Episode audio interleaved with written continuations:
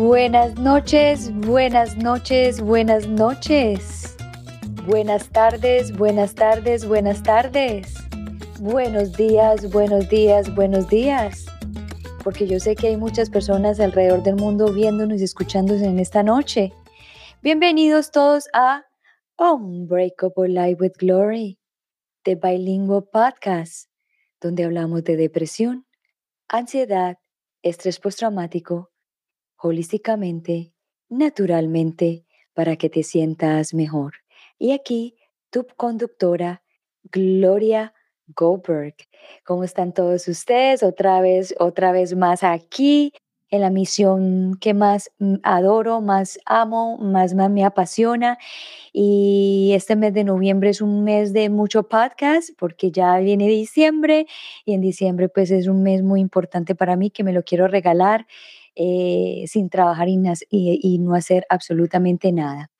Bueno, este programa es muy especial en esta noche, ya que ustedes, las personas que me vienen eh, acompañando en mi camino, saben que yo perdí a mi tía el día domingo, eh, pasó a la luz por la depresión crónica. Y fue un, momento muy duro para toda la familia, pero también al mismo tiempo fue un aprendizaje. Y ese fue el aprendizaje que ella nos quiso dejar a todos nosotros, de que hay que poner más atención a, nuestras, a nuestros familiares, especialmente a los familiares que se quejan tanto, a los familiares que son hipocondriacos, a los familiares que reclaman. Y estamos a veces acostumbrados a escuchar los reclamos, eh, las quejas, y decimos, ay, no, esta persona con lo mismo, la repetición de la repetidera, y no, y no ponemos atención que esa persona está necesitando atención, que la escuchen, que a lo mejor no sabe que tiene un problema o que no tiene la educación de, el, entendimiento de saber que tiene un problema emocional. Y muchas veces cargan estos problemas emocionales desde muy temprana edad, desde muchas veces desde la infancia, pero las generaciones más, más adulta no tuvieron esa oportunidad que tenemos en el día de hoy de poder estar más abiertos al conocimiento y a la educación. Y yo sé que hay muchas, en, muchas familias que tienen personas como yo les estoy describiendo a ustedes. Y muchas veces estamos diciendo lo que acabo de decir, ah, ya empezó con esto. So, les pido encarecidamente de que por favor pongamos atención a nuestros seres queridos. Justamente una, una conversación con uno de la familia y esta persona dijo, si nosotros nos hubiéramos dado cuenta antes, a lo mejor ella estaría aquí. Y ella ya había mandado las señales hacía mucho tiempo de que ella estaba mal. Y justamente ella le comentó a mi madre una vez que ella cuando veía mis programas se identificaba mucho con lo que yo decía. Pero como todo, ah, se hizo un comentario, ella hizo un comentario y nunca pensamos que la persona que está haciendo el comentario tiene depresión. Muchas veces no sabemos que la persona que hizo el reclamo tiene depresión y, y nos vamos así como inconscientes sin darnos cuenta lo que está pasando en nuestras vidas. Entonces, si usted tiene un familiar que es así, es tiempo de poner atención, de hablar con esa persona si está bien y también muy respetuosamente llegar hacia ella y preguntarle y decirle que si necesita ayuda, que si quiere conversar. Muchas veces puede ser un, psicólogo, un coach, un maestro, una hermana, un primo, alguien. Y lo más importante de, de, todo esto es que la persona se pueda abrir y contar lo que está pasando internamente y de una forma u otra mm, ayudar a esta persona a llegar a este punto de, de entender que de pronto tiene una situación porque a mí no me gusta llamarlo problema, pero tiene una situación que tiene que resolver y que puede ser de cosas que han pasado en el pasado y muchas veces o la mayoría de las veces no sabemos cómo enfrentar estas situaciones. So, en el día de hoy como todo es diosidencia, yo hacía un mes tenía planeado este podcast con, con, con un psicólogo. Él se llama Hugo Ospina. Y yo decía, wow, este es el primer psicólogo que yo tengo eh, hace ya tres años que vengo trabajando aquí. Es el primer psicólogo que viene a mi programa y es fundamental traer también un psicólogo porque son los que realmente nos va a enseñar qué es exactamente la verdad de la depresión, la verdad de la ansiedad. Entonces, antes de traerlo a él, voy a decirle qué hace él, porque no, quién es él, él es el que nos va a contar quién es él. Entonces les voy a contar qué hace él. En su experiencia profesional, se ha desempeñado como terapeuta clínico, docente universitario, formador y asesor empresarial. En la actualidad está dedicado a crear cursos para la plataforma de helados, a, los retiros de nueve pasos del camino interior y a la terapia individual. So vamos a darle la bienvenida a un Breakup Life with Glory de Bilingual Podcast a Hugo Ospina. Buenas, buenas noches, ¿cómo estás? Hola, buenas noches a Gloria y a todos. Muy bien, por acá disfrutando un poco del clima algo frío en esta noche, pero, pero rico. El frío ayuda a que nos abracemos y a que nos demos calorcito. Qué rico, sí. No, es un honor tenerte aquí en mi programa y como dije anteriormente, es mi primer, mi primer psicólogo en este, en este espacio. Eh, siempre he hablado de la depresión y la ansiedad a través de mi experiencia que yo la he tenido y que gracias a Dios he podido trabajar con ella y, transformarla. Y yo decía, a mí me falta algo, me falta algo. Y cuando le pedí a Dios que me faltaba algo, era que me faltaba un profesional como tú. Y hoy vamos a hablar justamente de la verdad de la depresión, pero antes de entrarnos en ese tema, yo quiero que tú me digas quién es Hugo Ospina. Hugo Ospina es un caminante es un caminante y llevamos ya un buena, una buena parte del camino en esta experiencia, eh, un amante de todos los procesos humanos y un amante de todo lo creado. Eh, estando en el colegio pensaba entre comunicación, entre filosofía, entre psicología y esa curiosidad por el qué del comportamiento humano y qué motivaba y qué hacía que la emoción funcionara me llevó a la psicología. Sí. Eh, espero no haberme equivocado, aunque en el camino me he mezclado a la psicología, a la espiritualidad y me siento muy pleno con todo ese tema de la espiritualidad y la psicología. E igual, hablamos un poquito de filosofía y hacemos comunicación. Aprendimos que hay que comunicar lo que sabemos, que la terapia es un espacio muy enriquecedor, pero cuando se hace formación y nos comunicamos adecuadamente desde el alma, desde el espíritu, con el conocimiento que da una carrera, una profesión, podemos impactar a más personas y podemos movilizar más almas. Claro. Bueno, la siguiente pregunta que te quiero hacer es, ¿por qué escogiste el, el título La verdad de la depresión? Para mí fue muy significativo cuando, cuando Jonathan, el, la persona que nos contactó, me dice, es así, es así, es este tipo de podcast justamente porque yo en el último, los últimos dos años me puse a evaluar qué tipo de pacientes han llegado a consulta y en los primeros lugares están las personas con situaciones emocionales, llamémosla depresión, llamémosla ansiedad, llamémosla bipolaridad, está el tema del abuso muy frecuentemente y hay otro tipo de, de situaciones actitudinales y de conciencia. Pero en el tema de depresión y ansiedad ha llegado una gran cantidad de personas. Cuando Jonathan me dice cómo se va a llamar, yo le decía, pues llamémoslo la verdad de la depresión. ¿Y por qué la verdad de la depresión? Porque hay un montón de mitos que hacen que cualquier cosa sea depresión y que muchas veces lo que es depresión no lo veamos.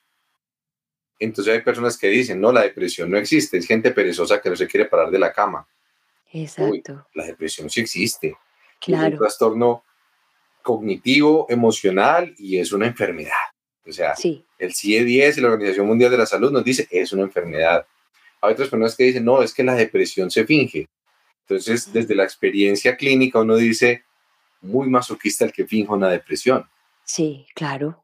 Y ahí hay un montón de mitos y de, y de cuentos en torno a la depresión que vulgarizan algo tan complejo que muchas veces ha sido catalogado como la primera causa de consulta de, de psiquiatría a nivel mundial y que también está dentro de las primeras causas de incapacidad de enfermedades mentales. Entonces no es justo vulgarizarlo, es necesario darle un lugar para que sea tomado en serio. Y con lo que tú contabas de tu tía y con tantas experiencias que en la parte clínica hemos conocido, de personas que son ignoradas por su depresión sí. y que tienen desenlaces para las familias traumáticos que puede llegar a ser desde una pérdida de sentido de vida hasta un suicidio. Entonces tenemos que encontrar la verdad y darnos cuenta que existe y que muchas personas a nuestro alrededor pueden estar deprimidos, pero lo callan y llevan la, la profesión por dentro. Sí. Wow. So, yo lo que he entendido estos tres años eh, eh, trabajando con la depresión y la ansiedad, y, te quiero preguntar esto, para mí la depresión ha sido el exceso del pasado y la ansiedad para mí ha sido el exceso del futuro. ¿Qué opinas de esto? Es una explicación muy válida porque es lo que los pacientes con depresión y con ansiedad viven. El paciente deprimido está aferrado a una situación que fue a algo que no fue de su manera, a algo que no fue satisfactorio y en ese proceso de llegar al presente todavía hay cosas por sanar. Igual, el paciente ansioso está esperando eh, escenarios perfectos en un futuro que no es y por estar en ese futuro pues no vive el presente que es el que lo lleva a ese futuro. Pero hay algo adicional y es que cuando hablamos de depresión, pues de depresión y ansiedad, hablamos de que hay que negociar entre lo interior y lo exterior. Entonces hay depresión de tipo endógena, que es únicamente por situaciones internas, y exógena, que es por las situaciones externas. Hay muchas personas que dicen, ¿por qué me siento así? ¿Por qué me siento así? Tienen todos los síntomas de la depresión y cuando se entra a revisar a profundidad es que hay una depresión endógena. Entonces su historia familiar, sus ancestros, hacen que su carga genética esté predispuesta a, y hablamos de serotonina, de dopamina, de noradrenalina, de todo este componente bioquímico que me lleva a tener una tendencia a la depresión. Que aparecen situaciones externas y el manejo que yo le dé me va a permitir actuar o vivir en una depresión es real, pero si hay una base endógena como tal. Ok, cuando tú dices, eh, tú puedes explicar un poquito más de lo endógena. ¿Endógena es la parte química del cerebro o es la parte química? Sí, son los neurotransmisores, es la función neuroquímica del cerebro que predispone a la persona a los estados emocionales bajos, a mantenerse en esos estados, a la cronicidad de los mismos y que hace que vean, y eh, vean e interpreten el mundo de una manera catastrófica, constantemente catastrófica, riesgosa, que me va a hacer eh, que el estado de ánimo esté bajo. O sea que entonces esa endógena que tú dices eh, también, entonces genético, tú dijiste que puede ser genético. Sí. Y, o sea, ¿es genético? es una información, es una predisposición que yo traigo por genética para eso. Ok. Y el exterior, el, el, el, ¿cómo se dice? El que Son las situaciones externas y el manejo que yo le doy. Es la depresión exógena. Exógena. Cuando se encuentran las dos, hay una situación ya muy, muy clara de que hay depresión y que hay, dos, y que hay una manera clave de, de intervenir. Cuando es netamente exógena, empezamos con psicoterapia, empezamos con diálogo, empezamos con ejercicios para hacer el proceso de sanación muchas veces la depresión endógena, entonces ya requeriría el acompañamiento de psiquiatría desde la parte de medicación. La exógena también, pero principalmente la endógena puede requerir esa parte de medicación. Claro. ¿Totalmente necesaria la medicación siempre? No. Cada caso es específico, cada depresión es específica. Y si algo a mí me ha regalado la, la experiencia clínica es darme cuenta que las teorías son muy bonitas, son muy válidas, pero yo tengo que mirar a la persona, entender a la persona y trabajar la situación de esta persona. Porque lo que a mí me sirve, tal vez a ti no. Lo que a ti te sirve, tal vez a mí no. Me encanta lo que tú dices, porque yo, por ejemplo, cuando traigo estos todos sus maestros y todas estas herramientas, yo siempre, siempre les digo que no todos los maestros, no todas las herramientas son para todo el mundo, pero hay algunas herramientas que sí pueden vibrar con uno mismo y es la que le va a ayudar a uno a salir del, del momento en que uno está. Hay una cosa que yo le digo siempre a mis pacientes y que en, el reto de los nueve pasos siempre se dice y es, en este mundo todo sirve y nada sirve. Todo es bueno y nada es bueno. Las cosas son lo que funcione para uno y la realidad que funcione para uno. De la misma manera que en la psicología estamos los cognitivos, los dinámicos, los humanistas, y hay pacientes para cada terapeuta. Usted puede ir a 10 terapeutas y el onceavo le funcionó. Felicitaciones, lo encontró. Exacto, así es. Bueno, tú nos podrías decir también eh, cuáles son los síntomas para las personas, cuáles serían los síntomas de una persona que esté presentando principios de depresión. Ok, lo principal que nosotros hablamos es de una baja en estado de ánimo que hace que haya una sensación de tristeza constante. Va acompañado de pérdida de apetito, de dificultades con el sueño, pérdida de concentración, pérdida de memoria, anedonia, que es la incapacidad de buscar placer. Entonces hay una desconexión total con el placer. Y a medida que va avanzando, también hay una desconexión emocional donde no vibro con nada, donde nada me resuena, donde lo que antes me gustaba ya no me gusta. Hay una lista grande de síntomas, por igual hay diferentes tipos de depresiones, pero hay algo muy importante. Es muy distinto que yo un día me levante con estas sensaciones y al otro día esté bien, a que yo me levante con esas sensaciones y esto sea por un tiempo. Estamos hablando clínicamente de más o menos dos semanas mínimo para empezar a hipotetizar que hay un episodio depresivo menor o mayor o alguno de los otros apellidos de la depresión. Ahí va el cuento también de la verdad de la depresión. Te Exacto. como una que estoy aburrido y digo estoy deprimido. Eso dice la gente, sí, es que estoy depre. Estoy depre. O cuando dicen, no, es que es muy bipolar. La bipolaridad es un diagnóstico que también tiene otro proceso para ser diagnosticado, donde tiene unos episodios de manía, otros de depresión. Entonces, no, las cosas lo que son. E, es muy cambiante, sí. No es coherente, sí. Ya de que sea bipolar, ya es una cosa. Ya es de mayor. Sí. Ok, so, una persona que, que siente esos síntomas, tú dices un periodo de dos semanas, ¿cierto? Que se sienta que no es la misma persona que era hacía dos semanas. Ahí es cuando es, es conveniente eh, pedir ayuda o, investigar qué es lo que está pasando. El criterio clínico nos habla de dos semanas, pero yo pienso que la conciencia de cada uno le muestra cuándo sí o cuándo no. Obviamente, si yo ya cumplo las dos semanas, tres, cuatro semanas, busquemos ayuda.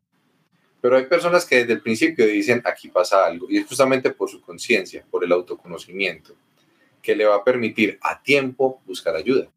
Con la depresión pasa como con todas las cosas en la vida. Si se intervienen a tiempo, va a ser mucho más cómodo no lo llamemos fácil, mucho más cómodo intervenir y, prevenir y poder solucionar a que si yo lo dejo avanzar. Ese es otro de los mitos de la depresión, que es que la depresión se pasa sola.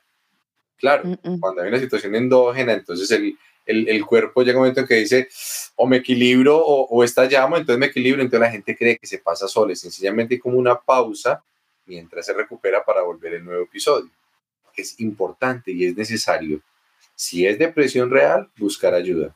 Y si no, también buscar ayuda para que digan, en realidad lo que está pasando es esto, tomemos esta ruta y prevengamos que algo más adelante suceda. Ok, la siguiente pregunta es, cuando una persona ha tenido depresión y sale, y sale a flote de ella, ¿sí? Se hace su tratamiento todo, ¿Es posible que eventualmente más adelante en su vida vuelva a recaer también con, esos mismos, con, los mismos síntomas? Es posible y me, me llevas a, acordarme de cierta escuela teórica que decía, no sé si todavía lo dice, que la depresión no se curaba, sino que uno nacía deprimido, depresivo, perdón, con tendencia a la depresión y la vivía toda la vida. Pero en realidad en este momento hablamos de que la depresión sí se cura y que ese episodio sí se cura. Que ¿Existe la posibilidad que más adelante vuelva a entrar en depresión?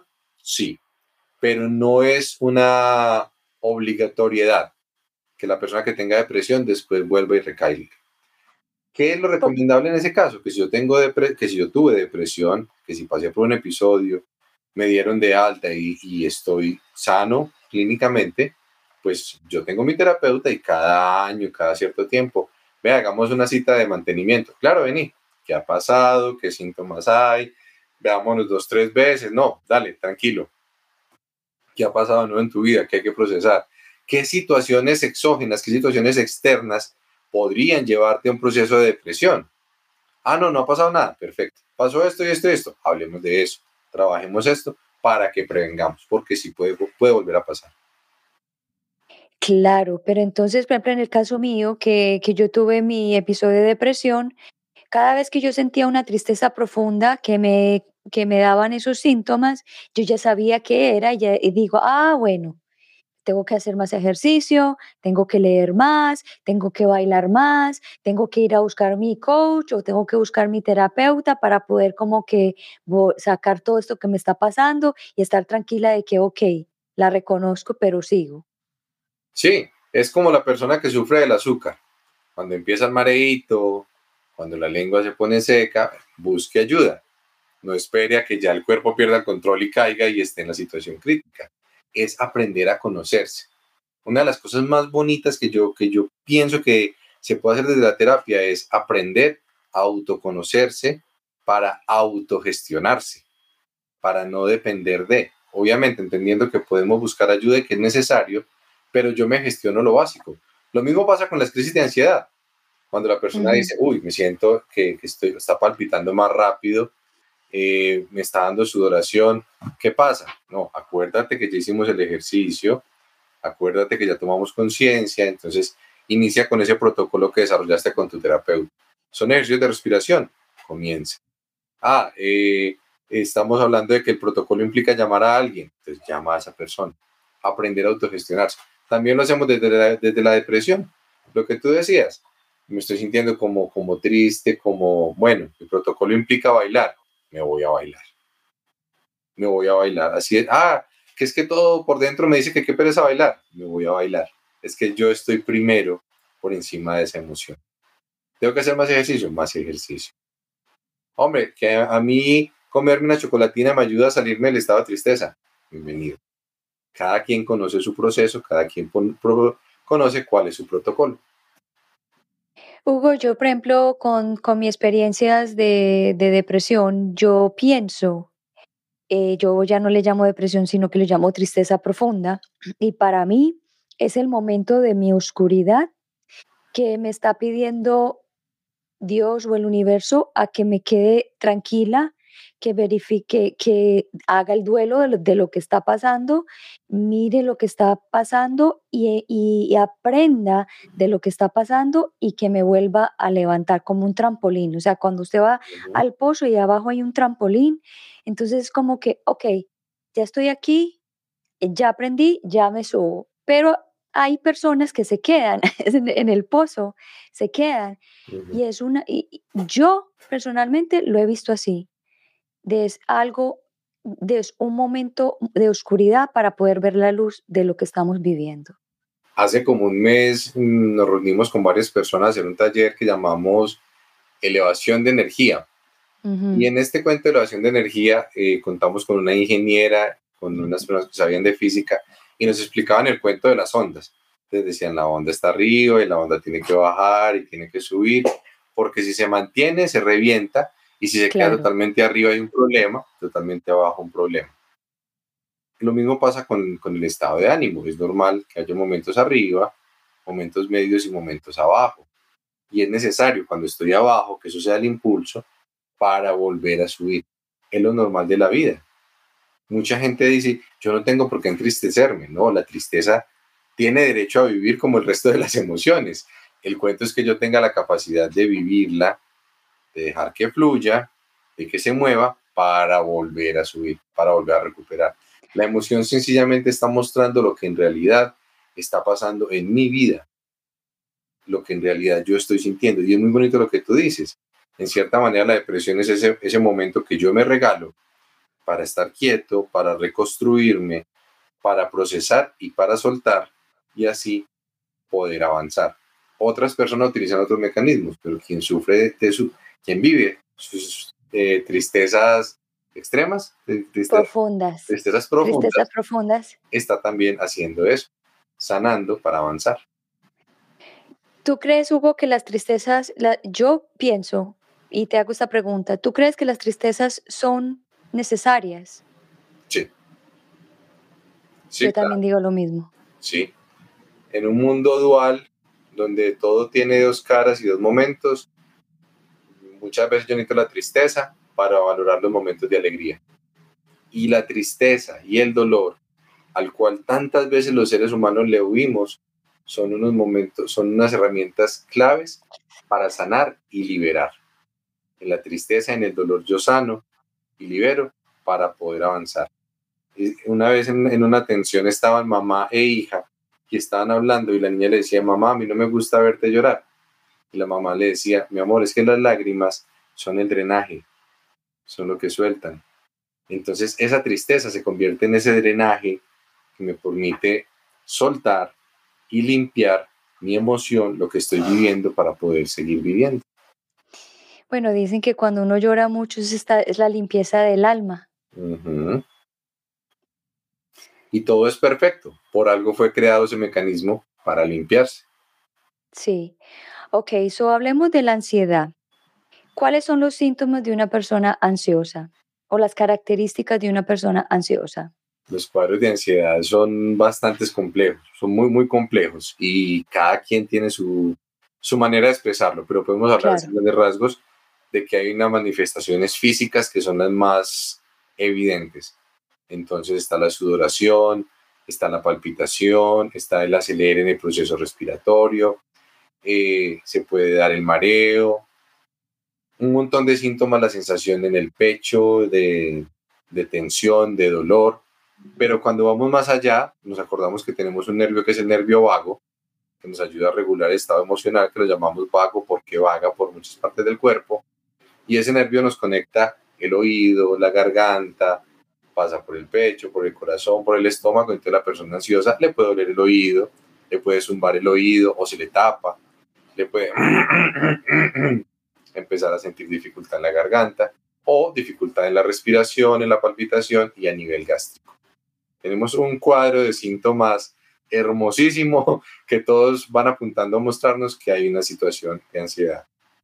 A nivel emocional y a nivel cognitivo, estamos hablando de confusión, de preocupación, que me lleva a creer, a sentir y experimentar que lo que viene es catastrófico y que lo que viene me pone en peligro. Wow, ok, so quiero volver un poquito hacia atrás con la depresión. La, la depresión produce cortisol. Sí, sí, ¿Cierto? Sí. Eh, ¿Nosotros podemos llegar a ser adictos al cortisol? Sí, volvemos adictos. En otras palabras, a estar estresados, a estar deprimidos. Resulta que es que la inteligencia la capacidad de adecuarse a, a las situaciones, pero la adecuación también lleva a la habituación y eso es lo que se vuelve normal para mí.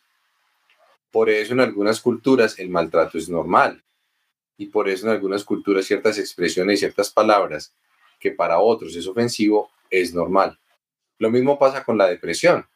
El cuerpo que recibe toda esa información, porque es que este es el, auto en el cual nos movemos, nuestros pensamientos, nuestras emociones y nuestra alma actúa, se acostumbra a estar deprimido. Entonces se buscan situaciones, se eligen situaciones, personas, momentos que hacen que yo me mantenga con ese estado de ánimo bajo. Y se puede hablar, mucha gente dice que no, pero se puede hablar de que hay una dependencia a, a ese estado de ánimo, por ende, a ese cortisol por ende a esa falta de los, a esa de, eh, a que descienda esa producción de los neurotransmisores que van a mantener el estado de ánimo alto. Entonces, cuando nosotros estamos produciendo mucho cortisol, ¿eso se vuelve, se vuelve como un veneno? Sí, sí, se puede decir que sí, porque está afectando el cuerpo físico como tal, y al haber esa afectación del cuerpo físico, lo que grafico cognitiva y emocionalmente es peligro, lo podemos llamar como un veneno. Porque yo por ahí leí, y no me acuerdo en dónde, eh, que el cortisol se convertía como en un veneno y entonces, bueno, tú sabes que todo recorre por nuestras venas y por eso eh, como que las debilita y por eso ahí aparecen los, los infartos, los problemas de, de, eh, de, de arteria, pues, de presión arterial. hipertensión por culpa de estar a toda hora enganchados con el cortisol todo el tiempo. Entonces no sé si eso sea realmente como lo que, lo que yo leí o, hay otra explicación acerca de esto. Es una de las grandes explicaciones, porque igual el cortisol es la hormona del estrés como tal. Y el estrés genera la tensión en el cuerpo y genera la tensión también cognitiva y mental que genera esos desencadenantes que tú estás hablando. Entonces, pues el nombre es claro, hipertensión, exceso de tensión. Y eso viene desde este cortisol y desde, este estrés. El cuerpo se debilita, claro. Y aparte de eso, como la producción de dopamina, noradrenalina está bajita, entonces no existe la motivación para salir de esa situación. Se vuelve un hábito entonces levantarse y decir, ¿para qué me levanto? Se vuelve un hábito que me digan, vamos al gimnasio y yo pregunté, ¿para qué? Y a medida que el cuerpo físico va bajando su fuerza, obviamente se va enfermando. Y obviamente en situaciones crónicas desencadena con procesos de muerte. Ok, claro. Bueno, ¿y hay diferentes clases de depresión? Sí, sí, hay diferentes clases de depresión y, diferentes diagnósticos como tal. Dependiendo de la escuela donde nos paremos, podemos hablar de que hay episodios depresivos menores, episodios depresivos mayores, que se puede encasillar la bipolaridad dentro de estos trastornos del estado de ánimo, que está la distimia, la anhedonia, hay varios, varios tipos de diagnóstico como tal. Y está la depresión crónica, que es cuando nos mantenemos en el estado depresivo de manera crónica, constante, permanente, que se da después de varios episodios depresivos mayores. Claro, entonces, por ejemplo, en el caso de, la tía mía eh, que llegó a esta depresión crónica, era porque ya, o sea, lo estoy, lo estoy hablando como si no supiera nada para que la gente entienda un poco acerca del tema. O sea, mi tía ya había tenido varios momentos de depresión graves y ella no se, ella no, yo no creo que ella estaba consciente de eso. Ella sí creía, pero ella pensaba que eso era como, como que eso era normal en ella. Como que era normal por lo que le estaba sucediendo, por lo que había vivido. Sí, sí. Entonces ella... encontramos eso, varios episodios depresivos continuos, y es lo que tú decías, en cierta manera es como si el cuerpo se acostumbrara a estar de esa manera, entonces ya lo que, esa se vuelve su normalidad. Claro. Wow. Entonces, bueno, la otra pregunta es la siguiente. Cuando una persona repite mucho la, la misma historia, yo, por ejemplo, cuando mi mamá me decía que ella repetía la historia, yo le decía, oh, ella se va a rayar, se va a rayar repitiendo la misma historia. Y, y, ay, sí, pero es que usted sabe cómo es ella, porque la gente es así. Entonces se, acostumbran a ver, a ver los familiares que repiten mucho o los familiares que son hipocondriacos y dicen que es que son así. O también aparecen los que, por ejemplo, le diagnostican una, una diabetes, por ejemplo. Ah, sí, toda la familia es diabética, pues no importa, yo también, pero entonces no, no, no están conscientes ni buscan el por qué.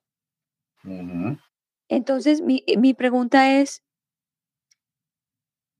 me, se me fue ya, eh, mi pregunta es, ¿es normal? ¿Cómo es ese proceso? ¿Cómo es ese proceso? Te, me estás yendo para un tema que ahora me gusta mucho y y que funciona con la depresión y con todo.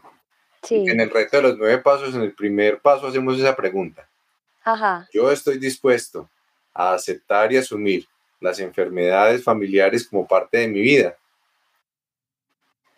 Y en ese camino encontramos personas que nos hablan de las lealtades y de los pactos familiares. Entonces, ¿por qué hay personas que tienen enfermedades no curables que se curan? Y por qué hay personas de la familia que tienen esas enfermedades familiares y otras no.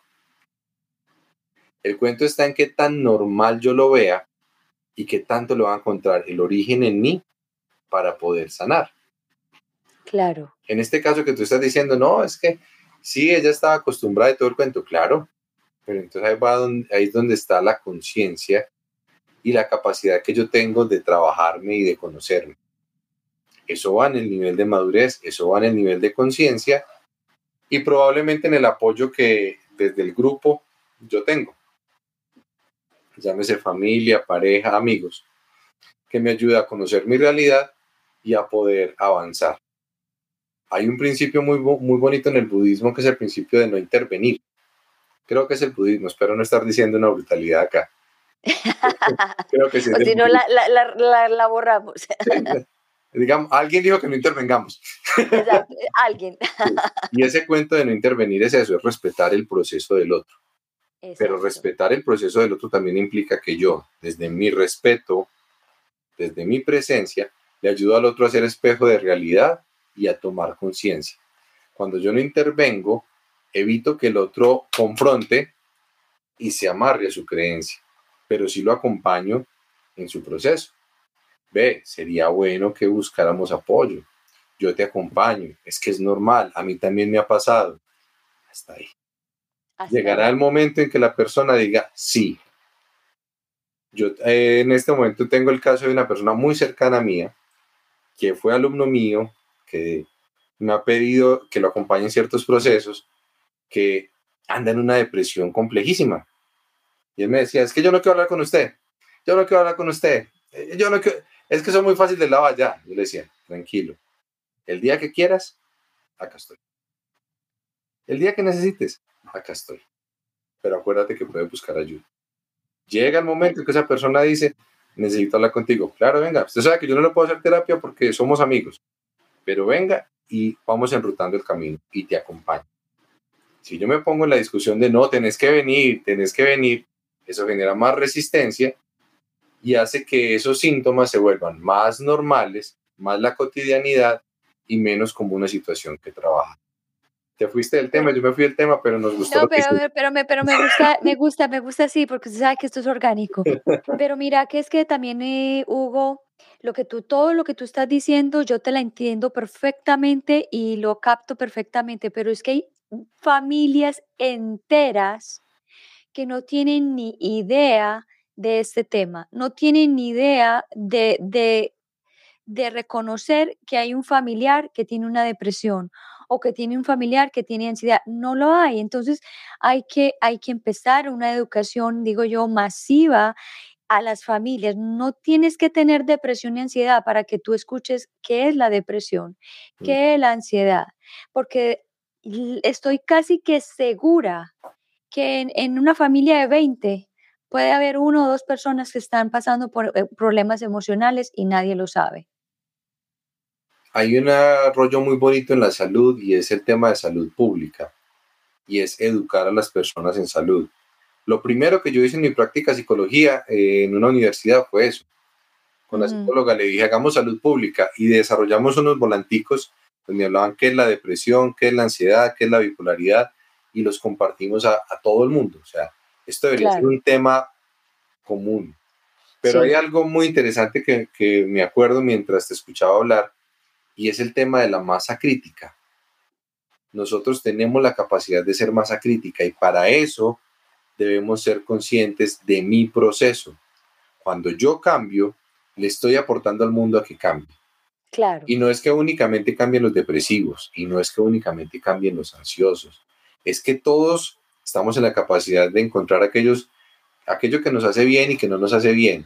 Y ese compromiso mío por encontrar lo que me hace bien, por lo que llaman ahora ser la mejor versión de sí mismo, va a hacer que en la humanidad eso se vaya replicando hasta que llegue un mundo, un momento en que seamos tan generadores de conciencia que sí tengamos esa capacidad que todo el mundo se reconozca y pueda avanzar. Que no digamos que la familia fulanita es normal que todos sean aburridos, sino que la familia fulanita diga, disculpe, llevamos generaciones de generaciones de generaciones callando la depresión. De ahora en adelante, nosotros qué vamos a hacer? Llevamos generaciones de generaciones callando el abuso. Hoy nosotros, esta generación, ¿qué vamos a hacer para que ese abuso que era normal deje de ser normal y podamos avanzar. Y así con un montón de ejemplos que, que podemos dar. A mí me encanta este tema porque la verdad que, eh, you know, es like, mucha gente dice, es que la tecnología, yo, yo amo la tecnología porque la tecnología nos abre a nosotros los, esto, esta comunicación, tú estás en Colombia, yo estoy aquí en Estados Unidos y uno se puede comunicar con todo el mundo y hay ya la apertura de toda esta información. Pero quiero preguntarte acerca de los nueve pasos del, del los nueve pasos del camino interior. Cuéntame un poquito de eso y, y, si ese camino al interior, que yo sé que sí, pero yo quiero que tú me lo digas, eh, puede ayudar a las personas a salir de una depresión. Ok. Eh, Antes de la pandemia teníamos un montón de proyectos listos para salir en vivo, pero la pandemia nos dijo paren. Correcto. fuimos a la virtualidad, empezamos a trabajar cursos virtuales, a trabajar con empresas y alguien dijo, créense un retiro. Y entonces desde Hugo Espina y, y desde el lado dijimos, hagamos un retiro que se llame Los Nueve Pasos. Y mi grupo de trabajo me decía, Hugo, los nueve pasos hacia dónde? Yo le decía, hacia donde la gente quiera, hacia donde todos quieran ir. Pero entonces lo hicimos específicamente para una empresa y cuando me dicen, hagámoslo en vivo, pero póngale un destino para que sea comercial, te lo llamamos nueve pasos del camino interior. Y lo llamamos así y acordándonos del doctor Dyer cuando nos dice, el viaje más importante es hacia adentro. Siempre abrimos las puertas hacia afuera y nos vamos hacia afuera, pero el viaje más importante es hacia adentro. Entonces hacemos nueve encuentros, una vez por semana, podemos hacerlo a veces cada dos semanas, dependiendo de las circunstancias, en grupos pequeños. Y cada persona que llega a estos nueve pasos llega con su objetivo personal. Me quiero conocer, quiero mejorar mi estado de ánimo, quiero cambiar de trabajo, tengo dificultades con el dinero, te estoy haciendo lista de, cosas que han llegado. Mi, mi, sexualidad, mi estado de ánimo, mi relación de pareja, las dificultades con la familia, todas estas han llegado. Pero cada quien tiene su proceso, es dueño de su proceso. Y lo que hacemos los nueve pasos es, trabajar temas desde la espiritualidad y la psicología para empezar a avanzar. En el primer paso hablamos de paradigmas y de cómo y de la creación personal. En el segundo paso trabajamos ideas limitantes, el lugar sagrado, el mundo interno y así nos vamos yendo. Trabajamos el arquetipo niño, trabajamos los esquemas maladaptativos, hasta que llegamos al séptimo, octavo, noveno paso y cerramos. Y nos ha pasado algo muy lindo, que la gente a partir del séptimo paso dice, y cuáles son los pasos siguientes ¿Y, qué vamos a crear de aquí en adelante, porque eso es una sola parte del camino. Y sí hemos tenido situaciones de personas con ansiedad, con dificultades emocionales, que en este proceso desde sus nueve pasos, obviamente se reconocen en las pequeñas comunidades, reconocen su proceso y tienen la motivación para poder avanzar. Wow, espectacular. ¿eh? Es un ¿Y de cuántos días es eso? ¿Tú dijiste de nueve semanas? Sí, lo que pasa es que lo hacemos una vez por semana. Entonces, eh, los primeros pasos fueron los, los sábados, otros los jueves. En este momento estamos los martes. Entonces empezamos un martes de 7 a 10 de la noche. Nos vemos al martes siguiente, al martes siguiente, al martes siguiente, hasta que alcanzamos los nueve pasos. El nueve pasos es una jornada más externa, más, más conclusoria para que las personas sigan avanzando. Y se ha dado otra característica, que la gran mayoría de personas que participan continúan como con ese grupo de apoyo, como con esa pequeña comunidad donde se siguen ayudando, hablando, y a veces uno abre el chat y, no, es que se me dañó la lavadora, ¿quién me ayuda? ahí aparece alguien que, que en sus nueve pasos sabe arreglar lavadoras, cada quien con su, con su realidad.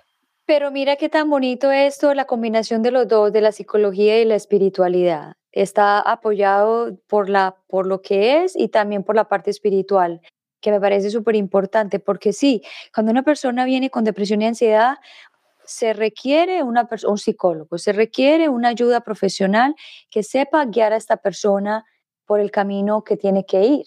Mm. Porque sí, por ejemplo, en el caso mío, yo me estoy preparando para ser coach, pero si a mí me viene alguien con una depresión y ansiedad, yo no la puedo tratar. Así yo haya, así yo haya, eh, sé cómo es la depresión, así yo haya pasado por ansiedades, pero no tengo el estudio ni, lo, ni, el, ni el soporte para decir, mira, tú tienes que hacer esto, esto y esto y esto. Sí puedo ayudar a, hacer, a lograr metas, pero no puedo llegar a, a, ya una parte más que es la más delicada, que es ya es tratar una parte psicológica, que ya eso, para eso están los psicólogos. Puedes hacer un acompañamiento, pero ya toda la parte de la práctica y, y, el proceso de la formación que llevas y ya tiene una especialidad para eso. A mí me parece muy interesante eso de la espiritualidad y la psicología.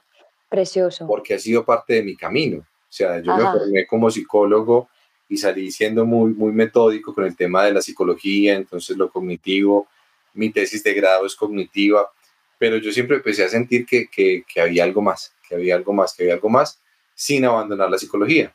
Y ahí fueron apareciendo personas que me empezaron a hablar de energía, de espiritualidad, de transpersonalidad. Y mi camino personal, y hace unos pocos días cumplí años y estuve en una terapia y esta terapeuta me decía, qué bien, lograste dejar de pelear entre la psicología y la espiritualidad. Ya puedes unir eso y darte cuenta que es que somos integrales, que es que somos uno. Si yo me quiero tratar separado, pues lo voy a lograr. Pero si yo entiendo que tanto mi cuerpo como mi pensamiento, mis emociones y mi alma hablan en coherencia para generar salud, voy a generar salud de una manera más efectiva, más consciente. Ok, ok. ¿Qué consejos le puedes dar a los familiares que tienen una persona depresiva en la casa? ¿Cómo pueden eh, estas personas eh, ayudar a esta persona que se abra?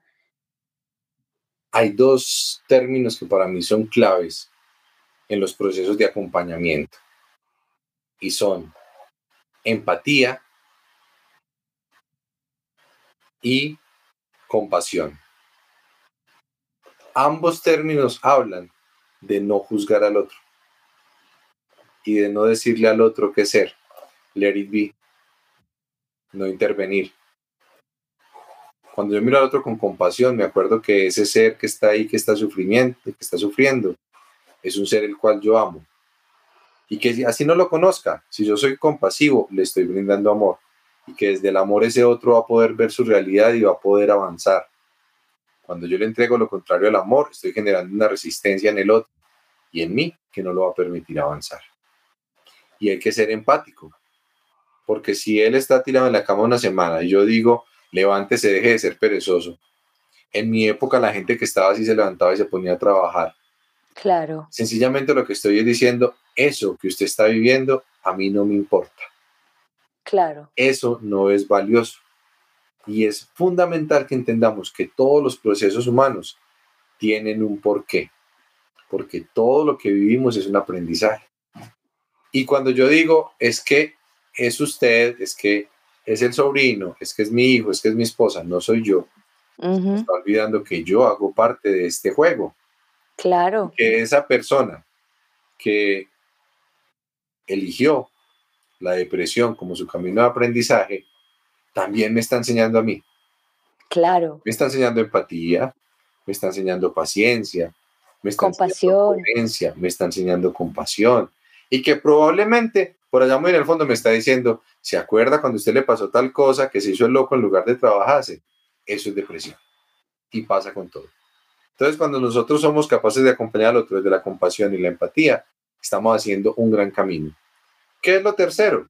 Ver al otro como un maestro para mí y darle ese lugar como ser humano. Ay, yo, por ejemplo, cuando a mí pasó una, una experiencia muy bonita estando secuestrada, que yo tenía ya la depresión, eh, yo ya no estaba como que ida, como que ya no quería nada. Y me dice, llega el secuestrador en la mañana y me trae el desayuno y me dice, levántate, Gloria. Y yo le dije, no puedo. Literalmente no podía. Ya no tenía energía vital. Y él dice, uy, así. Y yo siempre digo que ahí estaba Dios. Y dijo, uy, esta mujer tiene depresión. Y yo dije, y, él llegó, puso el, el, plato y me, me, agarró y me abrazó. Y lo único que él dijo, me dijo, tranquila, aquí estoy yo. Y yo me acuerdo ese día, como hoy, que fue una transferencia de energía vital hacia mí y eso me hizo levantar. Entonces, cuando a mí me han dicho, me han preguntado que qué puedo hacer cuando una persona está, está depresiva, que no saben qué hacer, yo lo único que les digo ahí abrácenlo y díganle que lo quieren mucho y que están ahí, pero nada más. y, la energía vital de que si está encerrado, abrir la puerta y decirle, hola, buenos días, te quiero mucho, aquí estoy. Hasta ver cuándo esa persona pueda como decir, bueno, ya, pasé este proceso, ya me quiero, ya quiero buscar ayuda. Y muchas veces cuando no se dejen tocar, eso también se puede hacer desde el alma. Claro. Yo respeto que no quieras mi abrazo, pero desde acá te estoy abrazando. Desde acá te estoy recordando cuánto te amo. Desde aquí te recuerdo lo valioso que eres. Así es. Ok, y para las personas, que las familias que tienen personas ansiosas, ¿qué, qué, qué, qué les, qué les recomienda a esas personas? Tenemos nuevamente las dos palabritas, empatía y compasión. Pero hay, un juego, hay un juego más interesante aún y es la conciencia para acompañar. O sea, a la persona con depresión hay que respetarle su proceso y todo el rollo, pero a esa persona ansiosa hay que tenerle la conciencia de acompañarlo y de entender que es normal. Eh, cuando nosotros aprendemos a acompañar al, al familiar, casi digo al paciente, al familiar ansioso, entendemos que sus síntomas muchas veces están acá, así el cuerpo lo grafique. Pero yo que estoy fuera de la situación lo entiendo. Para él, eso que está sintiendo es verdad. Y para él ese dolor es un infarto, así médicamente no lo sea. Y para él ese exceso de sudoración es que la presión está disparadísima y en cualquier momento se le van a estallar las venas, las arterias y se va a morir. Así médicamente no sea así. Entonces, como familia, nos entrenamos para acompañarlo y para decirle, ¿tienes mucho dolor en el pecho? Bien, todos nos vamos a sentar aquí contigo a respirar. Ay, divino, sí. Y vamos a respirar hasta que a ti se te pase. Estás muy desesperado, estás muy estresado. Vamos a parar por un momento lo que estamos haciendo y nos vamos a sentar contigo. ¿O prefieres que salgamos a caminar? Es acompañar empáticamente. Al depresivo le respetamos su proceso, le decimos aquí estamos pero esta persona con ansiedad, aquí estamos para hacer contigo lo que te haga bien y lo que tú seas capaz. ¿Tienes mucho mareo? No, tranquilo, no te preocupes. Ven, respiremos, sentamos. ¿Cuál fue el ejercicio que te enseñó el terapeuta? Todo lo vamos a hacer. Y lo acompañamos empáticamente. Ay, eso se me, se me, se me ponen los ojos llenos de, de lágrimas porque la verdad que, ay, esto es para mí la, crear la conciencia de que todos estamos envueltos en esto y que tenemos que, lo que tú dices, la, la, la, compasión, el amor, el amor incondicional, entender a las personas. Y me encanta cuando tú pusiste el ejemplo de que, ok, estás ansioso, ven, vámonos a sentarnos, vamos a respirar y vamos a darte tu tiempo. Y yo creo que eso es hermoso y súper importante resaltar todas estas todas estas herramientas que tú nos has enseñado esta noche. Gracias. En la plataforma de helados del grupo educativo del cual yo hago parte, en pandemia, justamente en pandemia por la situación, creamos un grupo que se llama Liderazgo, eh, un curso que se llama Liderazgo Amoroso para el Manejo de la Ansiedad. Liderazgo amoroso es un término que yo vengo utilizando desde hace cuatro o cinco años y es el liderazgo que yo tengo conmigo. A nosotros nos enseñan que el liderazgo es hacia afuera y lidero grupos. No. no, y es liderazgo amoroso, es liderarme a mí mismo desde el amor. Yo puedo ser mi juez o mi más grande amante y prefiero como liderazgo amoroso amarme. Entonces, liderazgo amoroso para el manejo de la ansiedad es justamente un curso para que las personas identifiquen si el otro es, si yo soy, obviamente no damos diagnóstico, sino encontrar los síntomas y presentamos una serie de técnicas y de herramientas, desde la meditación, desde, desde ejercicios físicos, desde movimientos, para liderarme y si tengo que vivir y procesar la ansiedad, poderlo avanzar. En este momento eh, eh, lo estamos renovando. Creo que está listo nuevamente como en tres semanas, pero es un curso maravilloso para el acompañamiento de, personas con ansiedad. Liderazgo amoroso para el manejo de la ansiedad. Espectacular. Yo quiero que volvamos a hablar de esto y tú venga y nos cuentes acerca de eso para que la gente se entere, porque es súper importante. Y yo sé que muchas familias van a poder sentir mejor, van a poder manejar, van a poder conocer y manejar en las situaciones de los familiares y, y es muy, muy chévere. Cuando quieras. Claro que sí. So, Hugo, cuéntale a las personas cómo te pueden contactar, eh, qué es lo que tú estás haciendo, si hay algún taller que estás eh, elaborando en este momento. Cuéntanos un poco. Bueno, eh, yo hago mi atención clínica, la hago presencial y la hago virtual. Claro. trabajamos desde la espiritualidad y la psicología. aparte, estamos haciendo los nueve pasos del camino interior nuevamente. Lo tenemos planeado para Medellín, para Llano Grande y a partir de enero lo vamos a hacer en la ciudad de Bogotá. Y con el grupo Lados, con el grupo educativo, estamos planteando hacerlo de manera virtual. Sería la primera experiencia virtual que muy pronto la vamos a lanzar. Y próximamente, como les estaba contando, nuevamente sale el curso de liderazgo amoroso, amoroso para el manejo de la ansiedad, que sale en la plataforma de Lados, el de basta de procrastinar, que es para el manejo de la procrastinación, y en compañía de un amigo, de un humorista, estamos creando y concretando uno que se llama... ¿De Juan Machado? De Juan Machado.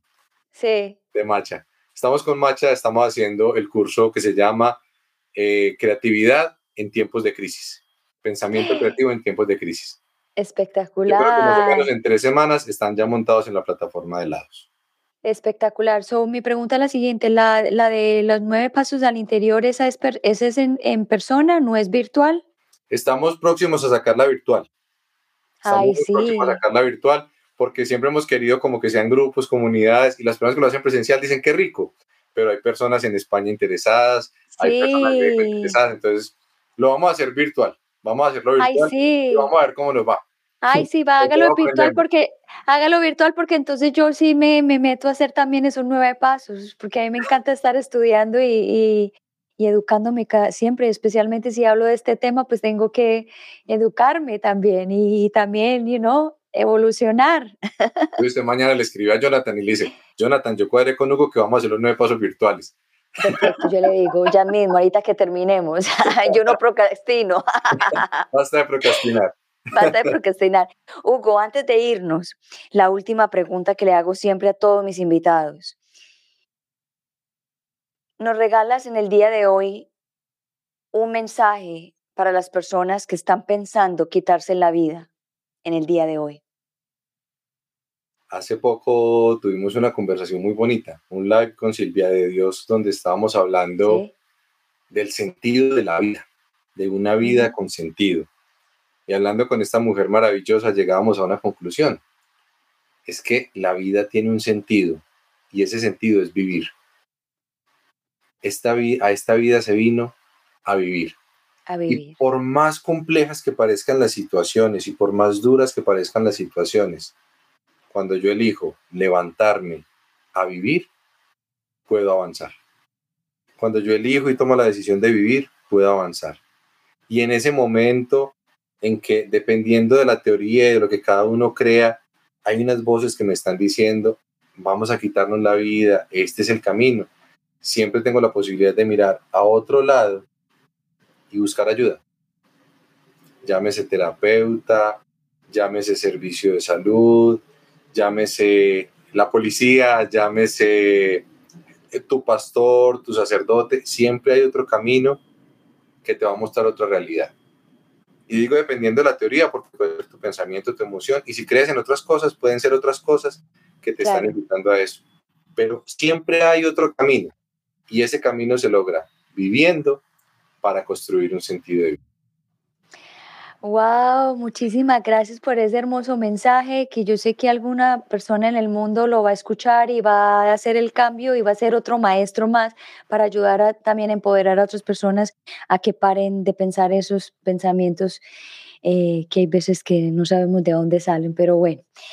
Bueno, Hugo, gracias por estar aquí esta noche en Unbreakable Life with Glory de Bilingual Podcast. Eh, fue un honor tenerte y yo sé que esta no va a ser ni la primera ni la última vez esta es tu casa y tenemos que venir aquí para que nos cuentes el virtual.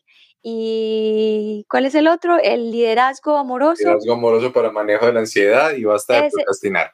Ese, esos son importantísimos. Entonces, nada, tú eres muy valioso para este programa y te queremos invitar varias veces para que nos ayudes acá a, a otras personas a entender más acerca de estos temas. Muchísimas gracias, muchas, muchas, muchas gracias. No, gracias a ti. Con amor, nos volvemos a ver.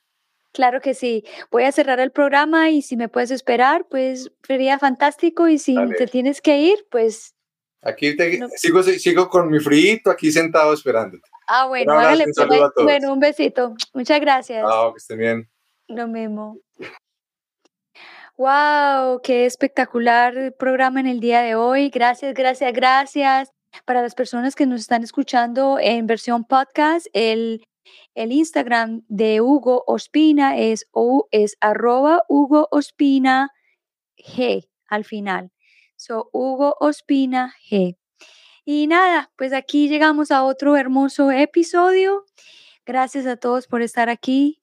Eh, ya saben que mi misión siempre va a estar aquí eh, tratando de ayudar, de crear eh, este, este, este, este, este conocimiento eh, para que las personas puedan, para que hayan más personas de que sepan más de este tema y que podamos ampliar, ampliar, ampliar hasta llegar a tener una comunidad muy sana mentalmente y que nuestras nuevas generaciones también eh, vengan sanas y, que no tengan tantos problemas como la depresión y la ansiedad que se está viendo mucho en el mundo en este momento.